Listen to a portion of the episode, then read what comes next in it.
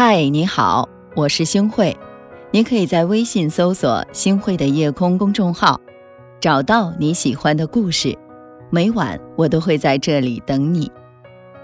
北京大学中文系二零一八年的毕业典礼上，教授戴锦华在致辞当中说：“也许人生的第一课，也是毕生之课，就是要学会输得起。祝你们成功。”如果你们不能成功，甚或落败，那么输得起就好。是啊，人生就像是一场马拉松，每个人都卯足了劲儿往前冲，但冠军啊只有一个。输得起的人常常获得称赞，心胸宽广；输不起的人往往一蹶不振，气量狭小。鲁迅曾说：“坦途在前，人又何必因为一点小障碍？”而不走路呢？失败从来都不会让你的人生就此停下。敢于接受失败，你才会发现，其实输得起的人生远比你想象中漂亮的多。输得起，才能赢得未来。科学竞技节目《最强大脑》里有一场比赛让人印象深刻：意大利男孩安德烈·拉托雷和中国男孩李云龙。经过重重选拔，最终代表国家参加对战。节目组安排了五十一对随机战队的新郎新娘，要求两个孩子啊迅速来记忆，并且呢用人偶模型把排位展现出来。一开始啊，李云龙误以为自己摆放错误，在现场情绪失控，嚎啕大哭。看到这样的情形，安德烈也难过的落了泪。结果成绩公布的时候啊，来了个大反转。原本以为自己输了的李云龙，竟然获得了胜利。意大利的孩子是怎么做的呢？他大方地跑过来祝贺，还拥抱了李云龙。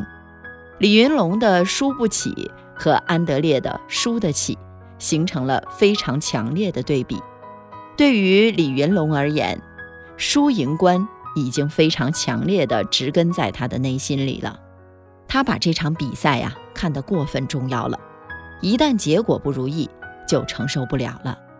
反观意大利孩子安德烈，虽然输了比赛，但他的行为却赢得了满场的尊重。杨澜说：“现在输不起的孩子，长大了也赢不起。每个孩子的一生都会面对无数次的失败，真正睿智的父母。”都会正确引导孩子的输赢观念，因为教会孩子坦然地面对生活中的不如意，远比教他成为一个只会赢的人更有意义。是啊，输得起才能笑看风景。在音乐竞技节目《我是歌手》第四季第三期，来了一个九零后的踢馆选手苏运莹，可能很多人没听到过她，但。苏运莹可是圈子里公认的创作型歌手，她曾经参加过《中国好歌曲》，并获得亚军。由她创作的歌曲《野子》深入人心，传唱度非常的高。虽然苏运莹在踢馆赛中排名不佳，没能够踢馆成功，但不少网友留言说被她的表现震撼到，还称赞她是整场比赛的唯一亮点。在后台被问到。你后悔参加节目组的邀约吗？这个时候，苏运莹表示：“我从答应的那一刻起就不会后悔来，往下走，说不定还有不一样的风景。”苏运莹的心态摆得特别好，从一开始，她就不把这场节目的输赢当做最终的目的。这样一段经历对她而言是成长，是没什么大不了的。苏运莹输了。却虽败犹荣。这世上大概没有人会喜欢失败，但却有一些人用自己的行动诠释着自己对于输赢的态度，那就是我不怕输，我输得起。赢证明你有绝对的实力，但是输我们也一样需要勇敢面对。怕输，那你的人生就从失败的一刻戛然而止。只有输得起。才能笑看这沿途风景。篮球飞人迈克尔·乔丹说：“我起码有九千次投球不中，我输过不下三百场比赛，有二十六次人们期待我投入制胜一球，而我却失误了。我的一生中失败一个接着一个，这就是为什么我能够成功。我可以接受失败，但我不能接受没有尝试。成功没有侥幸，乔丹如此，我们都如此。这世间所有的对决，无非就是输赢两种结果。有人欣喜，就意味着有人失败。而衡量一个人的气度，就看他。能不能输得起？输得起的人会看到更加广阔的天地和更加精彩的世界。输得起是一种比赢更重要的能力。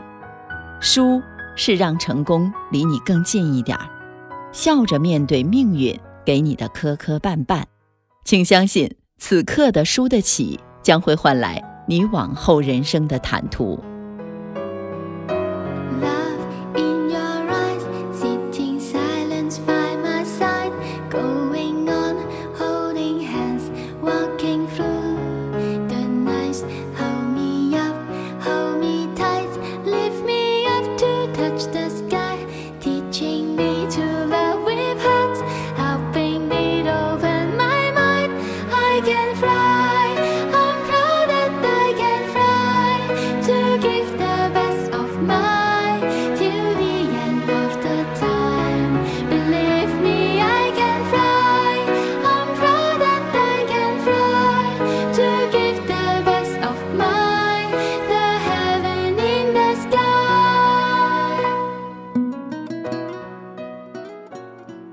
感谢您的收听，我是星慧。如果您喜欢星慧的节目，请您将我们的节目转发出去，让更多的朋友走进我们的夜空。每天晚上，我会在星慧的夜空里和您说晚安，晚安，好梦。